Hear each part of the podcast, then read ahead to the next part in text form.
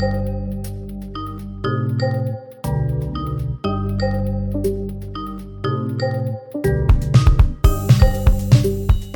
11 mai est passé, mais cette musique du printemps continue à nous accompagner. Cet épisode, comme les précédents, a été préparé et monté à distance. Il ne marque pas pour nous un point final du confinement, mais plutôt une étape dans un monde qui n'est plus celui d'avant, mais pas vraiment non plus celui d'après. Depuis le premier épisode, nous réfléchissons beaucoup à la place des émotions. Ce qui fait que l'épisode 2, intitulé Seul, reste difficile à écouter pour nous, ce n'est pas sa mauvaise qualité sonore. Dans cet épisode, on s'est demandé jusqu'où aller dans l'exposition des fragilités. C'est donc pour nous un épisode qui a été difficile à écrire, monter et à réécouter. Il marque rétrospectivement très certainement le début d'un lâcher-prise de notre part. Si nous avons eu dès le départ l'ambition de suivre des habitants et des habitantes sur le long cours, c'est surtout à partir de cet épisode que nous avons vraiment commencé à raconter des bouts de leur histoire.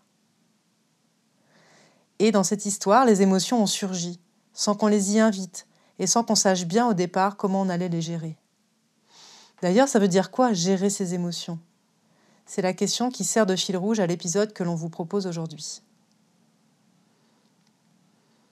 Au fil des semaines, les bénévoles et les professionnels du quartier nous ont raconté comment ils avaient adapté leurs pratiques au confinement. Le téléphone a été omniprésent. Il n'a pas changé seulement la manière d'entrer en contact, il a eu un impact sur le contenu et l'intensité des échanges à distance. Pendant des semaines, nous avons tous et toutes été rien que des voix, comme nous le rappelle Morgane, une professionnelle du quartier, qui, répondant à un de nos messages, nous dit Bravo pour le dernier épisode. Ça fait drôle d'entendre des collègues, surtout en ce moment. Aujourd'hui, c'est donc par nos voix que vous allez découvrir aussi Mélina, enseignante sur le quartier. Vous allez faire également la connaissance sonore de Valérie, bénévole engagée depuis quelques mois dans l'association des petits frères des pauvres et de Brigitte, conseillère sociale chez Nantes Métropole Habitat, le bailleur social de la Boissière. Il y a aussi Christine. Pas Christine de la résidence autonomie ou Christine du CAPS que vous connaissez déjà, mais Christine de l'Escale, un lieu de proximité géré par le CCAS. Au sein de l'équipe du CCAS, il y a aussi Françoise, que vous avez découvert dans l'épisode 4 et qui intervient beaucoup dans les projets liés à l'alimentation. Parmi les voix connues, il y a aussi Johan, médiateur à Empower Nantes, une des premières personnes que nous avons rencontrées sur le quartier et qu'on vous a présentées dans le tout premier épisode. Mais aussi Dorian, en service civique à la Fève, et qui vous a déjà raconté dans l'épisode 3 sa relation avec Zamzam, une élève de CE1. Toutes ces personnes n'ont pas attendu le confinement pour travailler la question du lien. Le lien est dans toutes leurs conversations. Mais le travail confiné, c'est-à-dire le travail à distance, a profondément transformé la manière de créer et d'entretenir ce lien. La distance physique a rapproché professionnels, bénévoles et usagers. Ça n'était pas prévu, peut-être même pas voulu, mais cela s'est fait. Les émotions ont agi comme un grain de sable qui a changé la manière dont tournait la machine, comme l'écrit la sociologue Aurélie Jantet. Mais les émotions ne sont pas qu'agies, elles agissent aussi. L'une de nos hypothèses est que les émotions sont subversives dans la vie sociale comme dans la pensée. Comme fait, n'était ni totalement prévisible, ni totalement plastique. Elle bouscule l'ordre social. Comme idée et objet sociologique, elle bouscule les hiérarchies et les catégories implicites par lesquelles nous pensons le monde et son fonctionnement. Euh, cela justifie-t-il de parler des émotions comme d'un grain de sable? En quoi sont-elles intrinsèquement potentiellement rebelles? Elles introduisent cet autre rapport qu'est le rapport à soi. Non pas un rapport voulu, prescrit, fantasmé, mais un rapport incarné, éprouvé et contextualisé. C'est ce rapport à soi, cette importance de la subjectivité, que l'attention aux émotions vient appeler et souligner, y compris au sein de l'analyse sociologique. Aurélie Jantet, Les émotions au travail. Nous avons tous et toutes été émus, et cela nous a permis de nous réapproprier en quelque sorte notre travail. En route pour la boissière.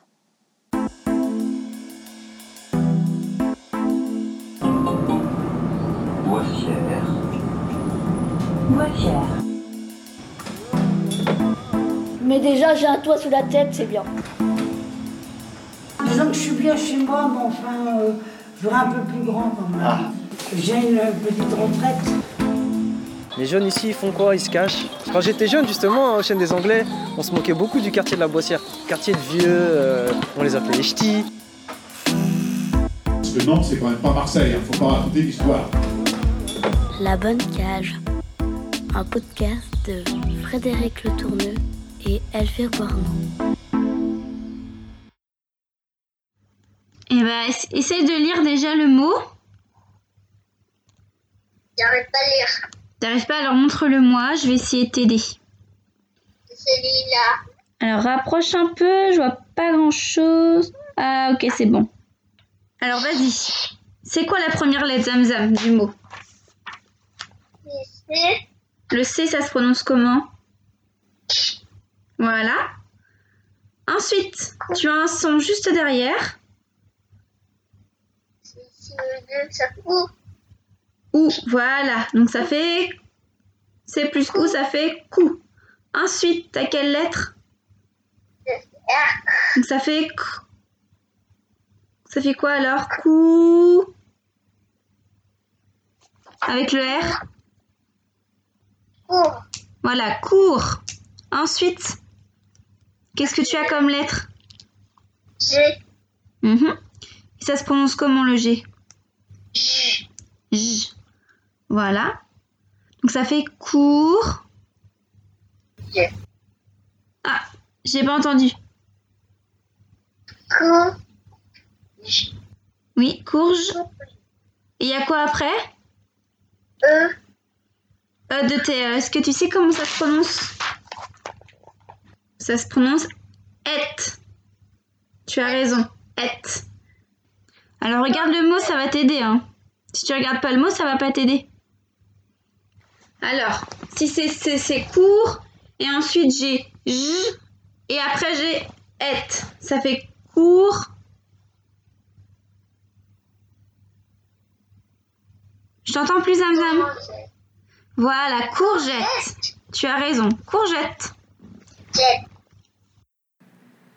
Dorian et Zamzam ont progressivement trouvé une façon de travailler sans être ensemble, grâce au téléphone du grand frère de Zamzam. Ça n'a pas été facile pour la jeune écolière arrivée du Soudan avec sa famille il y a deux ans et qui maîtrise encore mal le français lu et écrit. Dorian est une capseuse. Cela veut dire qu'elle habite à la Boissière dans le cadre d'un programme de la FEV et du bailleur social qui, en échange d'un loyer réduit, demande aux capseurs, des étudiants ou des jeunes actifs, de s'investir sur le quartier. Durant le confinement, Dorian a pu expérimenter deux formes de distance. Dans le cadre de l'accompagnement à la scolarité réalisé avec la FEV, elle a dû trouver comment aider Zamzam dans ses devoirs sans être avec elle. C'est du côté de la distance physique. Dans le cadre de son emploi à temps partiel de caissière, elle a dû imaginer de nouvelles modalités de travail, aussi bien avec les clients qu'avec ses collègues. On est cette fois du côté de la distance sociale, une distance qui pour elle a été difficile à apprivoiser. Moi, ce que j'ai détesté le plus, c'est le. J'ai fait un peu de scan et, euh, et... Enfin, je sais pas si vous voyez ce que c'est le self-scanning. Je veux bien que tu le racontes. Ouais, en fait, euh, tu sais, c'est as une petite scanette. euh, normalement, quand tu rentres dans le magasin, en face l'accueil, tu as des, euh, des petites scanettes individuelles et tu peux les prendre et scanner toi-même tes articles. Et ensuite, tu as une, des caisses spéciales, donc scanning, où en fait, tu vas avoir une hôtesse. Elle, elle prend ton scan et elle, elle clique sur son badge avec. Et du coup, ça te met, si tu as une relecture, pour vérifier si tu as en gros triché, quoi, si tu n'as pas oublié de scanner des articles. Ou euh, sinon, bah, tu peux ne pas avoir de relecture et tu vas directement à une borne pour payer, comme une caisse automatique. quoi. Sauf que tu n'as plus besoin de scanner tes articles. Et ça se transfère directement par ta carte Leclerc euh, du scan à, la borne. Et, euh, et là, du coup, bah, celle qui est au pupitre, qui s'occupe de, de la distribution par rapport aux relectures ou non, bah, elle est tout le temps en contact avec le client. Parce qu'elle lui, prend sa scanette, donc déjà, elle a sa scanette dans les mains et euh, le client la touche. Ensuite, bah, elle lui demande euh, si tout s'est bien passé, etc. Et après, elle le conduit à la caisse s'il a une relecture. Donc euh, ça, c'est pas évident parce que euh, on a plein de lingettes et on doit avoir une lingette dans chaque main. On doit dire bonjour, on doit être à un mètre du client. On doit tendre la main limite pour prendre la scanette parce qu'on ne doit pas être à côté de lui. Et puis on doit la laver parce qu'on a deux lingettes. On doit la laver directement, hop, hop, et on la met soit dans le bac, soit on la donne à notre collègue euh, si elle a une relecture. Et du coup, c'est trop chiant parce qu'à chaque scanette, tu dois la laver. C'est trop galère. En plus, tu dois être hyper loin du client. Du coup, le client, bah, bah ça fait bizarre, quoi. Genre, il tend, il limite, il tend sa main pour nous donner la scanette et nous, on est hyper loin à tendre la main. euh. Enfin, il y a une espèce de barrière entre nous. Et euh, bah, qui manque un peu de, social, quoi, entre guillemets, ça fait un peu robot, du coup. Et puis, quand nos collègues sont à côté de nous, on doit se décaler ailleurs. Alors, moi, j'étais pas habituée, j'étais venue juste pour remplacer, j'avais jamais fait de scan avec le confinement, et du coup, on me disait, mais il faut que tu fasses attention, faut pas que tu sois à côté de nous. euh. Du coup, bah, dès qu'il y a une collègue qui vient sur l'ordi faire un truc, toi, tu dois aller ailleurs. euh. Enfin, ça fait vraiment. euh, C'est comme si on se faisait tous la gueule, quoi. enfin, ça fait un peu bizarre. Parce que moi, le scan, j'adore. Parce qu'en fait, t'es en équipe. Enfin, celle que pupitre, ensuite, elle vient te voir, elle te donne la scanette, elle te dit euh, bah là, ce client-là, elle a juste oublié un article. Là, celui-là, il veut juste payer par ticket resto, t'as pas à lui faire relire, etc. T'as un lien avec les collègues et je trouve ça trop cool. Et euh, plus qu'en caisse normale, parce qu'en plus, t'as moins de monde au scan. Mais alors que là, du coup, c'est encore pire. Parce que tu dois. euh, Enfin, t'es en contact avec tes collègues, mais tu dois limite pas leur parler et être super loin d'eux. Donc, c'est hyper bizarre. Euh, Enfin, moi, j'ai pas trop aimé. En tout cas, ça, ça, bah, ça fait robot, quoi. Mais bon. Cette question des gestes se pose autant en présentiel qu'à distance. Françoise travaille sur le quartier pour le CCS. Elle y anime des projets partenariaux sur des enjeux liés à la précarité. Depuis le début du confinement, elle travaille en partie en présentiel au sein d'un espace qui accueille des personnes sans abri et en partie à distance. Pour elle, la communication non verbale est un aspect essentiel de la relation aux usagers, une dimension que le téléphone fait disparaître. Dans l'extrait qui suit, lorsque Françoise parle de sa collègue Marie-Noël, elle fait référence à notre épisode 2. Dans ce que tu, dans ce que tu fais toi, est-ce que tu peux euh, euh, nous dire un peu plus ce qui, ce qui a changé dans la manière dont, dont tu travaillais avant confinement et dont tu travailles euh, maintenant? La distance, le fait de ne pas voir les gens en direct. Euh, quand on téléphone aux personnes pour savoir comment elles vont, c'est vrai qu'on voit pas les expressions. Et dans la relation, euh, pour essayer de soutenir les personnes, c'est vrai que bah, la gestuelle, les regards peuvent permettre à un moment donné de rebondir dans, l'échange, euh, de pouvoir ouvrir sur autre chose ou, ou réquestionner qu'est-ce qui ce qui va pas. Et là, c'est vrai que c'est pas simple non plus de l'écoute parce qu'on n'a pas de support sur la gestuelle. On n'a plus la personne en direct et c'est vrai que c'est un c'est difficile. Euh, J'ai écouté Marie-Noël qui disait effectivement que il y a certains entretiens qui durent longtemps et parce qu'on a besoin d'écouter des personnes et on ne sait pas comment euh, bah, rebondir ou à un moment donné ouvrir ou essayer de trouver un peu de légèreté. Parce que c'est vrai que dans l'écoute, il y a écouter la personne. Il ne faut pas non plus euh, que l'entretien téléphonique euh, reste sur quelque chose de complètement triste et qu'on puisse à un moment donné un peu euh, bah, ouvrir sur des lueurs, sur de la légèreté, mettre à la personne aussi que le coup de téléphone serve à quelque chose et qu'elle s'en sente mieux. Et ça, moi, je trouve ça difficile. Mm. Ils attendent aussi, mine de rien, peut-être un peu de légèreté de ma part. Mm. Parce que c'est vrai que dans l'équipe, j'ai toujours été un peu euh, bah, celle qui va jouer clown. Donc si je restais sur un sur un entretien un peu euh, que triste, euh, je sais pas si ça servirait à, quelque- ça servirait, ça servirait à quelque chose. Ouais. J'en sais rien, enfin je sais pas. Après, je m'autorise pas à le faire avec euh, certaines.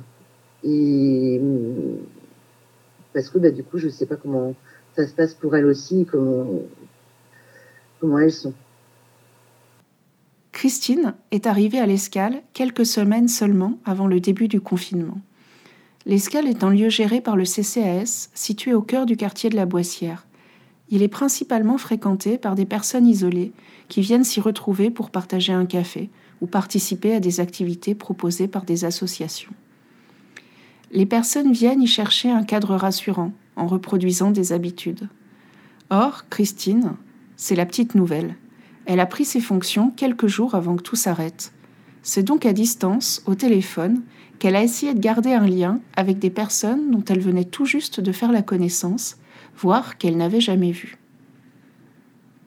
Euh, est-ce que tu peux euh, nous, nous, nous, en dire euh, plus de comment ça s'est passé au fil des semaines et comment, comment tu t'es un peu approprié ce temps de travail, de confinement? Oui, ben, je commençais à, faire un peu connaissance avec ben, le public qui est accueilli à, sur l'escale. Je commençais à essayer de me faire un peu accepter parce que c'est compliqué d'arriver après, euh, après quelqu'un euh, qui a bien fonctionné pendant des années. Euh, donc c'était un petit peu un petit peu un enjeu pour moi hein, d'essayer de, me faire accepter. Et puis voilà, à un moment, il y a ce, ce virus qui arrive et puis ce confinement qui se met en place. Et du coup, je, je, je, il a fallu quand même que je me dise que ben, j'allais pas lâcher tout ça comme ça. Donc tout de suite, j'ai proposé de, voilà, d'appeler régulièrement les personnes, en sachant que je les connaissais pas très bien, que c'était pas forcément facile d'appeler des gens qu'on connaît pas, mais bon, ça me semblait quand même absolument important de garder ce lien. Et euh, donc c'est ce que je fais. Hein. J'appelle régulièrement euh, au téléphone les personnes que je celles que j'ai bien repérées. Il y en a quelques-unes pour lesquelles euh, je sais qu'elles fréquentaient l'escale, mais j'ai plus vraiment le visage euh, quand j'appelle. Je sais pas trop bien comment quel est, quel est leur visage, mais bon, ce n'est pas gênant en soi. Hein, euh, voilà. Donc j'essaye de maintenir ce lien pour pour essayer de ne ben, pas perdre les gens, parce que ma crainte c'est que le fait de ne plus venir à l'escale euh, le fait de revenir sans doute après tout doucement, eh bien, on perd un petit peu euh, toutes ces personnes et, euh, on, va être un peu en, contradiction avec, avec l'objectif de l'escale qui était justement de recréer du lien, de mettre de la convivialité, de, permettre aux gens de se rencontrer. Enfin bon, voilà, je c'est un peu compliqué là. Donc j'essaye de garder un petit peu ce lien.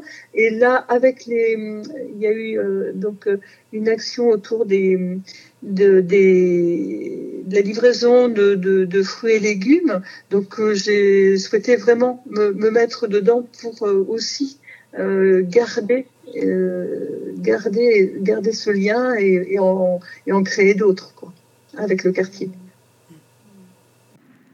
À plusieurs reprises, dans nos entretiens, nous avons évoqué avec les professionnels ce qui se jouait dans les conversations à distance avec les usagers. Nous avons voulu creuser cette dimension avec Christine, presque déjà avec l'idée que nous entrons dans un autre temps et que nous nous demandons quels souvenirs nous garderons de ce premier confinement. Euh, sans bien sûr révéler euh, l'identité de la personne, mais est-ce qu'il y a un appel qui t'a particulièrement euh, marqué ou qui restera Est-ce que tu as comme ça des souvenirs forts du confinement liés, alors ça, je sais pas, à des situations ou à des appels qui t'ont... Oui, oui, oui, tout à fait. Il y a eu quelques appels pour lesquels j'ai eu... j'étais un peu... Je me suis dit que je n'étais pas à ma place parce que je ne pouvais rien faire. Euh, sur des, sur, euh, il y a eu un, un, une situation un petit peu dramatique. Et euh, je, en plus, c'était quelqu'un que je ne connaissais pas quand j'ai commencé à appeler. Et c'était un petit peu compliqué. Donc après, j'ai bien évidemment passé les relais, mais j'ai été un peu surprise du, du côté un peu dramatique de la situation. Donc ça, ça a été une des situations qui, qui, me restera un peu forte, ouais. Un, une autre, euh, un autre appel qui, euh, justement, qui avait duré très longtemps et qui euh, m'a. En fait, je, me disais, mais voilà, sans doute que c'est aussi la confiance. si on me dit tout ce qu'on me dit, c'est peut-être aussi qu'il y a peut-être un moment où, voilà, on me fait un petit peu confiance. Ça m'avait fait du bien aussi pour moi d'avoir euh, des échanges comme ça où euh, les personnes se sont un petit peu c'était sur deux, trois personnes où elles se sont un petit peu hum, dévoilées et où bah, je, trouvais que c'était ça, ce besoin de parler, mais aussi ben, je me disais qu'on m'avait un petit peu, un petit peu accepté. voilà. Euh, dans, dans, les, ouais, dans, j'ai l'impression que ça faisait partie un petit peu de, d'une relation de confiance mm. qui s'installait. Euh, d'autres appels? Oui, un appel où euh, je ne connaissais pas vraiment très peu la personne et je me suis rendu compte que je parlais je laissais pas la personne parler. C'était quelqu'un qui parlait, qui mettait beaucoup de temps à, à s'exprimer. Et ce temps-là, je lui laissais pas ce temps. en fait, c'est que je reposais une question ou c'est moi qui parlais sans et donc je me au bout de deux ou trois appels, je me suis rendu compte qu'en fait la, personne euh, mettait beaucoup de temps et que là aussi je m'en suis un peu voulu. Bon, je ne connaissais pas, hein, mais voilà, des petites, des petites euh, choses comme ça où bon, n'étais pas forcément euh, c'était ma méconnaissance des personnes en fait. Oui, et puis peut-être aussi une adaptation du métier. Sans doute, oui, oui, oui, oui, sur, euh, sur euh, une écoute particulière. Hmm.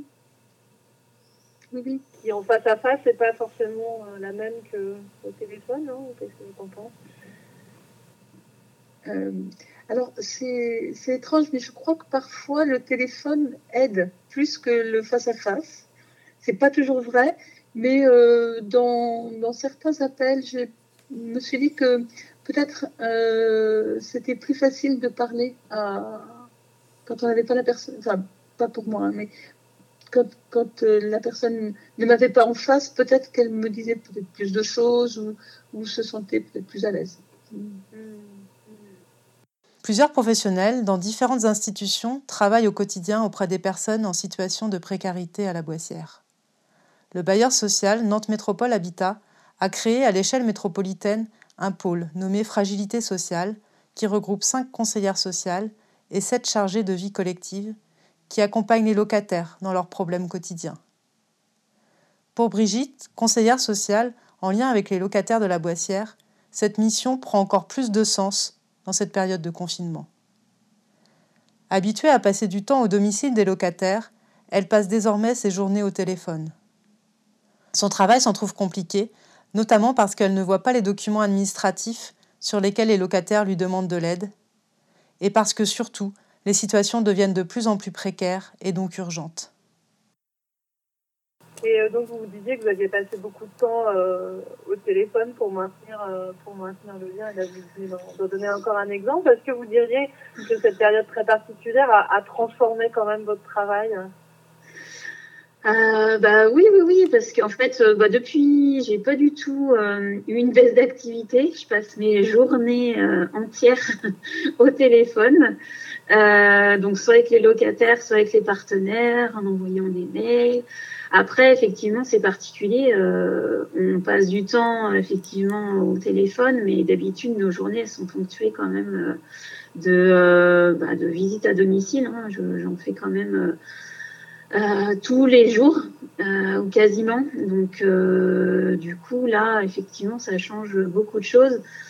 Euh, ça devient quand même complexe euh, pour des personnes qui ont mis de côté des papiers. Là, euh, il y a aussi les déclarations d'impôts qui arrivent. Il y a des gens qui avaient fait des, des, démarches pour, pour les aides à la mutuelle. Il y a des choses qui sont laissées de côté et, et du coup, bah, les personnes, certaines personnes ont du mal à traiter. Donc, on essaye au téléphone, mais en voyant pas les documents, ça commence à être compliqué.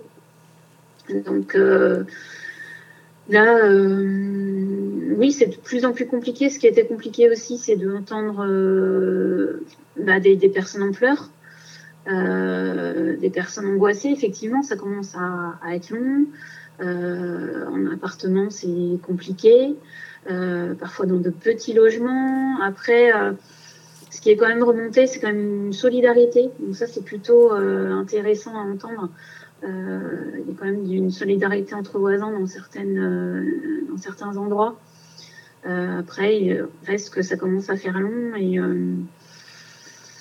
et qu'il y a des, choses qui restent en suspens. Donc même s'il y a des, plein de choses qui sont reportées hein, euh, euh, par rapport à la CAF, il y a des, choses qui sont en suspens, hein, euh, mais, du coup,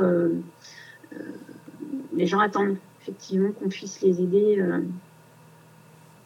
concrètement.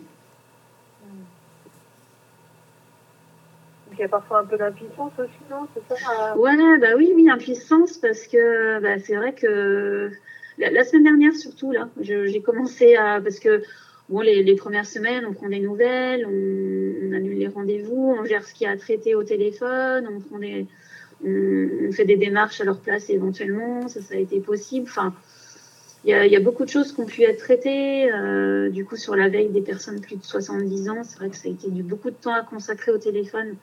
Euh, parce qu'il y avait besoin aussi de parler pour les personnes.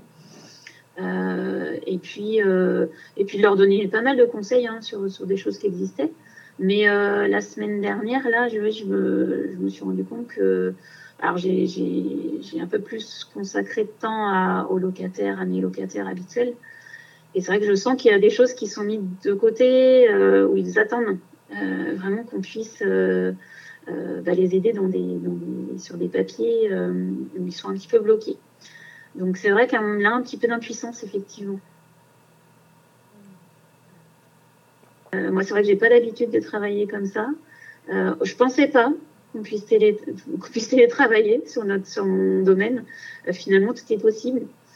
Euh, on, peut, toujours trouver des solutions, la preuve. Euh, mais c'est vrai que je suis quand même plus à l'aise au domicile des personnes, en, contact, en contact direct. Ce sentiment d'impuissance a été éprouvé à un moment ou à un autre par l'ensemble des professionnels. Pour Françoise, la coordination entre les professionnels est une manière d'y faire face.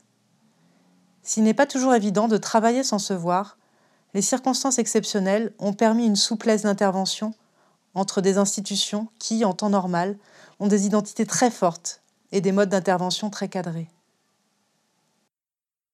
Moi, je disais comment ça se structure sur le, sur le quartier, euh, le, le travail de, des uns et des autres, euh, acteurs euh, institutionnels, euh, acteurs associatifs.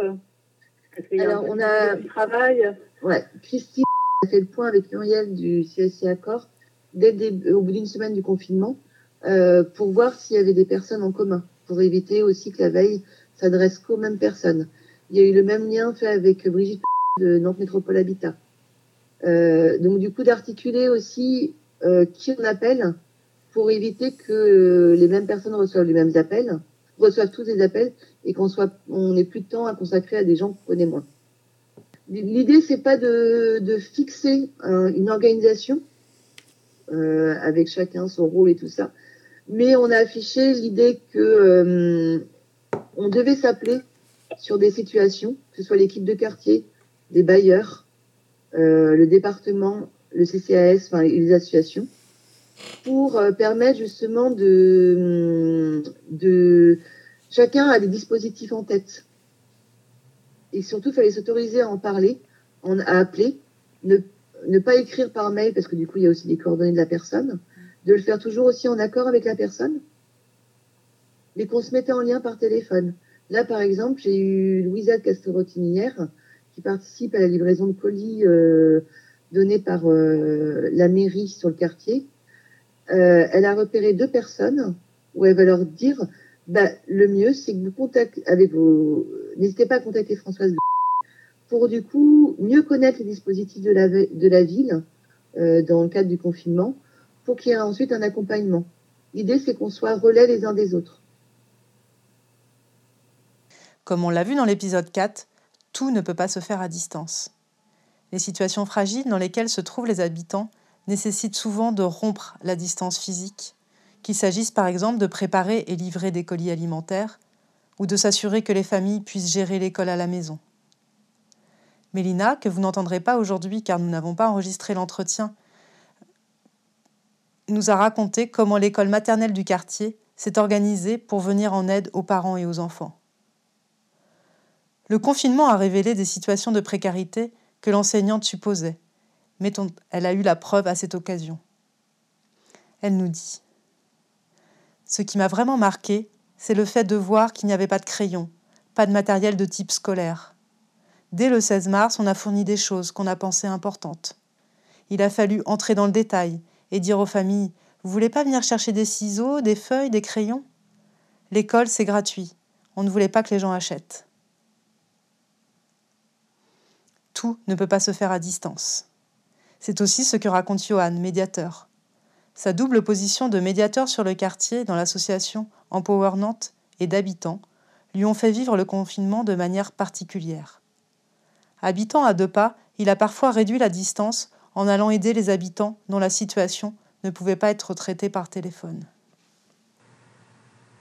Et la veille que vous avez faite euh, en tant que professionnel plutôt par téléphone, tu euh, l'estimes euh, euh, suffisante? Enfin, comment ça s'est euh, Quel regard tu portes là-dessus, euh, toi par rapport à ton métier euh, de médiateur?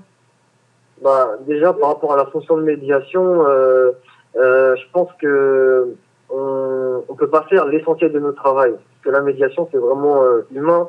C'est-à-dire que par téléphone ou par courrier ou par mail, ce sera jamais pareil que quand on voit quelqu'un et qu'on est face à lui. Donc déjà, on perd une grande euh, marge de manœuvre de notre travail. Et euh, c'est pour ça que la relation téléphonique, enfin virtuelle, on, on va dire, elle est très limitée. Puisqu'on peut pas en abuser pour pas être omniprésent dans la vie des gens. Je ne pouvais pas me permettre de les appeler tout le temps, tout le temps. Donc euh, c'était c'était pas de la même, c'est un peu différent pour moi. C'était pas facile euh, de de- d'essayer de, gérer par téléphone. euh, donc il y avait des, des gens qui avaient des problèmes notamment avec l'administration, les papiers, il fallait appeler certains services qui étaient fermés. vous voyez, des gens qui parlent pas français, c'était très compliqué. Et euh, donc euh, c'est vrai qu'au niveau téléphonique, c'est extrêmement limité. Et euh, ce qui fait qu'à la fin euh, du confinement, euh, la- les deux dernières semaines, en fait, bah, euh, des fois, je, je sortais en fait pour aller aider certaines personnes. Parce que j'étais obligé, physiquement obligé. Je cherche un exemple. Oui, il y avait un exemple. Il y a un monsieur du quartier à la Boissière qui a déménagé. Il habitait à la Boissière dans un immeuble. Il a déménagé dans un autre immeuble. Euh, ce monsieur ne parle pas du tout français et euh, Nantes en fait lui demandait la clé de son ancien logement pour euh, pouvoir euh, bah, le louer à quelqu'un d'autre. Et le monsieur n'avait pas compris ça. Donc il s'appelait par téléphone, il lui laissait des messages, mais il comprenait aucun mot. Et le jour où il a compris qu'il fallait rendre les clés, il est allé à Nantes mais Nantes était fermé.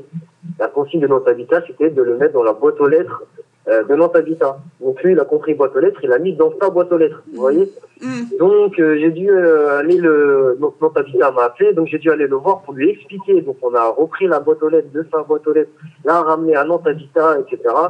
Et euh, voilà, c'est des choses, euh, par téléphone, c'est compliqué. Oui, parce que le, le téléphone permet pas d'apaiser les tensions ou de.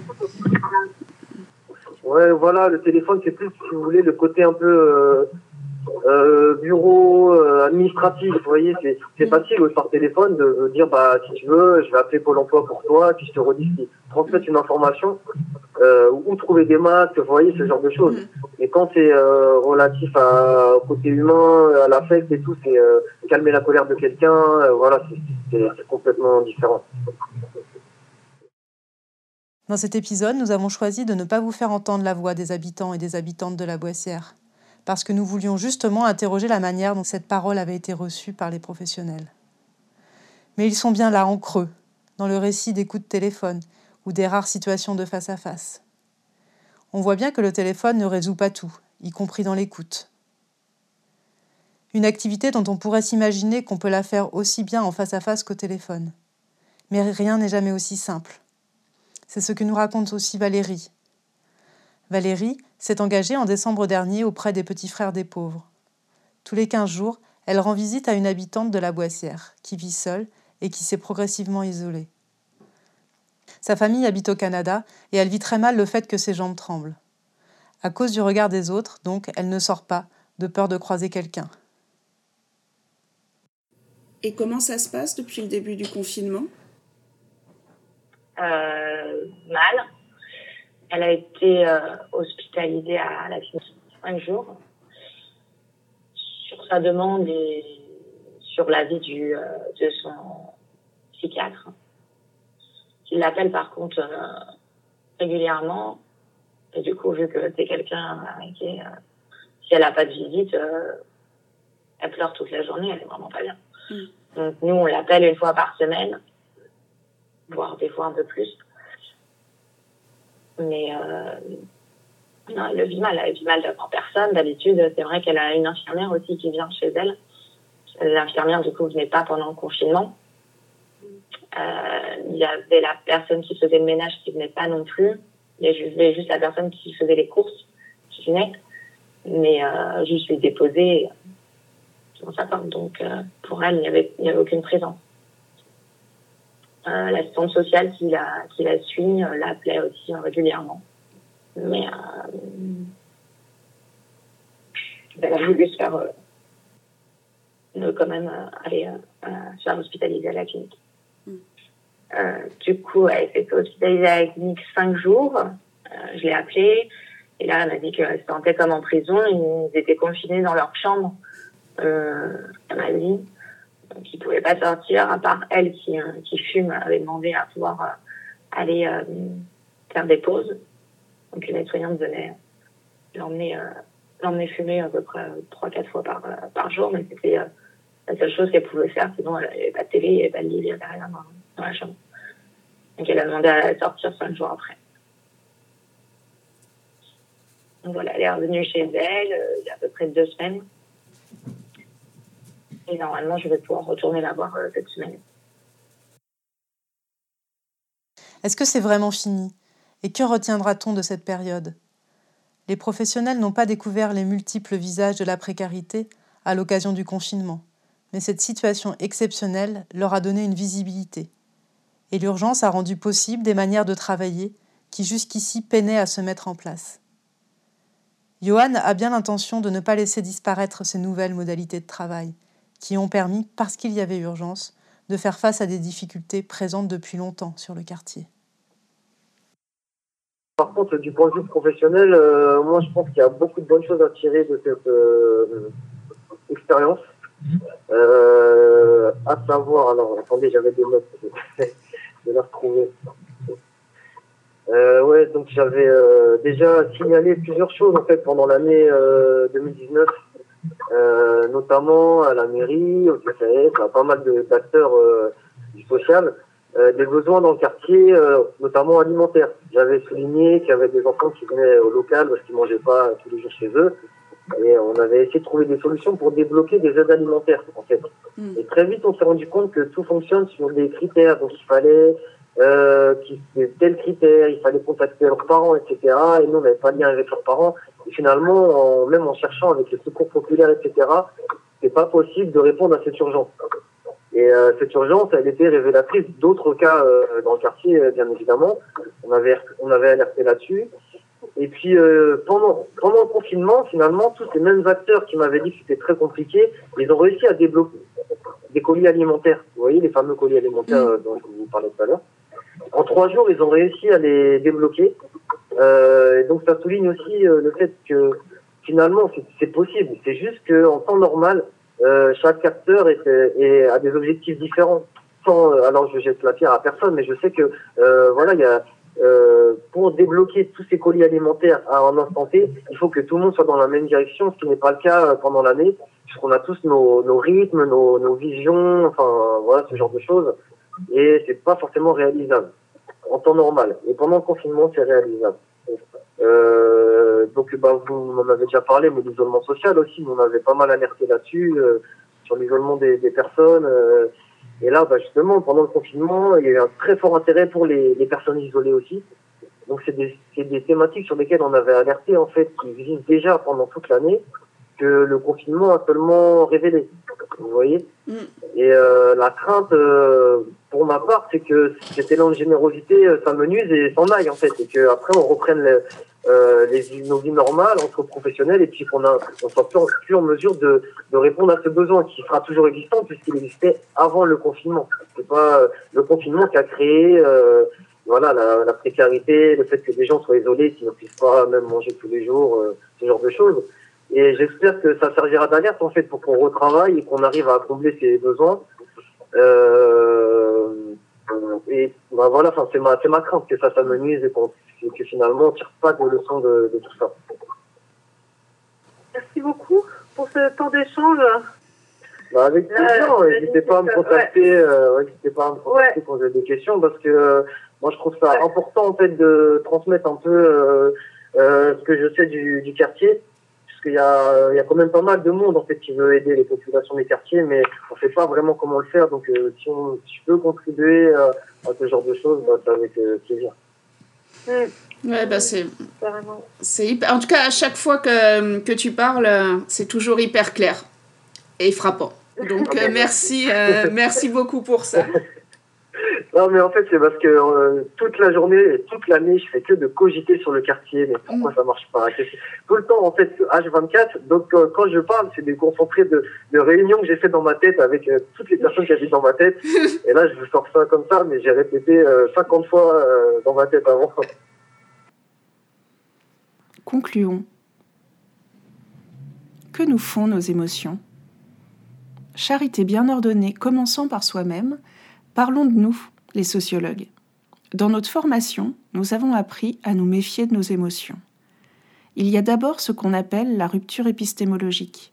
C'est la mise à distance de nos croyances, de nos valeurs, de nos savoirs expérientiels, parce qu'ils pourraient nous empêcher de voir le social comme il est, en nous le faisant voir comme on croit qu'il est ou comme on voudrait qu'il soit. Il y a ensuite la manière dont les enquêtes et les enquêtés nous affectent. L'émotion que l'on ressent lorsqu'on interroge quelqu'un, celle qui passe dans la relation de confiance qui se tisse entre l'enquêtrice et l'enquêté. Dans notre formation, nous avons appris qu'être affecté relevait d'un manque de professionnalisme. Dans leur formation, c'est ce qu'apprennent aussi les personnes qui se destinent à travailler dans le social. On parle beaucoup dans le travail social de la notion de juste distance, comme s'il fallait trouver, règle à la main, le moyen d'être ni trop près ni trop loin. Or, la chercheuse Aurélie Jantet pointe que la question n'est peut-être pas celle-là. Hum, La question ne devrait plus être de chercher comment être moins affecté. Quantitativement parlant, ce qui demeure un paradigme dominant, par exemple, dans le travail social, ni de sélectionner les émotions, souhaitables, mais de savoir ce que l'implication émotionnelle produit, qualitativement parlant. À quelles conditions Elle produit de la confusion, de l'aliénation et de la souffrance. Frustration, instrumentalisation, dépression, épuisement. Et à quelles conditions Elle produit, au contraire, de l'intelligence, de la pertinence, de l'efficacité du lien social, de la reconnaissance et de l'épanouissement. Aurélie Jantet, Les émotions au travail. La juste distance ne se définit pas de manière normative, mais est à analyser en fonction de ce qu'elle produit. C'est ce que nous allons voulu vous raconter aujourd'hui. Ce podcast est documenté, écrit et réalisé par Elvire Bornand, c'est moi, et Frédéric Le Tourneux, c'est elle. Pour la production de cet épisode, nous remercions tout particulièrement Erel Latimier pour sa lecture des textes d'Aurélie Jantet et Tico pour le mixage. Pour en savoir plus sur les travaux sur les émotions au travail menés par Aurélie Jantet, nous vous invitons à écouter le bonus de cet épisode. Et on vous laisse en compagnie de Dorian et Zamzam. Dorian Oui, C'est quand que tu, viens, tu viendras chez moi? J'en ai aucune idée. Je ne sais pas du tout encore. Euh, faut que je vois avec mon responsable, il est en vacances cette semaine. Je te dis ça la semaine prochaine? D'accord? Est-ce que t'as déjà un masque Est-ce que quoi? Est-ce que t'as un masque Est-ce que j'ai quoi? Un masque Un mince! C'est quoi ça? Non, les trucs que met sur le bouche là. Ah, un masque! Euh, J'en ai en tissu, mais il dure que 3 heures. Pas les trucs qu'on met sur les doigts là. Les, les gants? Non. Les trucs qu'on met sur les doigts comme les savons là. Ah, le gel hydroalcoolique? Oui, j'en ai. Bye. Allez, à la semaine prochaine, Zamzam